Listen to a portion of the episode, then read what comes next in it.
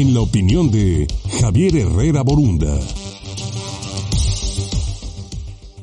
Es jueves, es momento de conocer la opinión de Javier Herrera Borunda. Adelante, Javier, buen día. Buenos días, Luis. Gusto saludarte como cada jueves. Este martes se aprobó en Cámara de Diputados el decreto que ordena la extinción de varios fideicomisos públicos.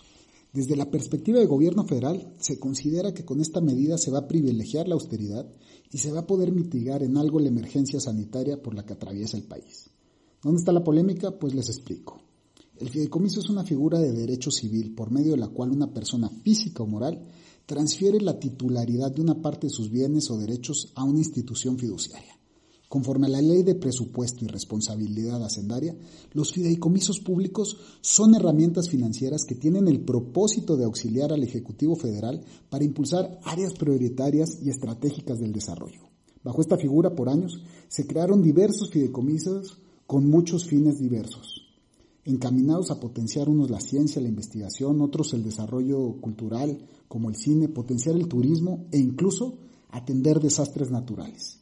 Todos con un nicho de relevancia para ciertos sectores. México está en crisis. Todos los indicadores así lo dicen.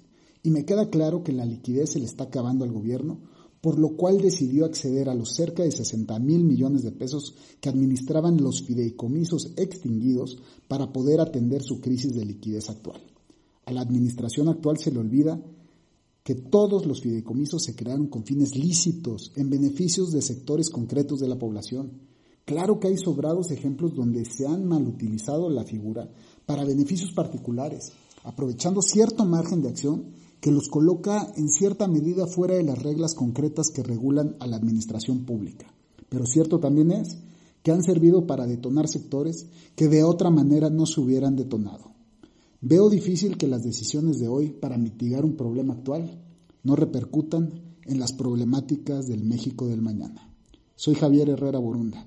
Esta fue mi opinión y los dejo con un gran saludo. Gracias.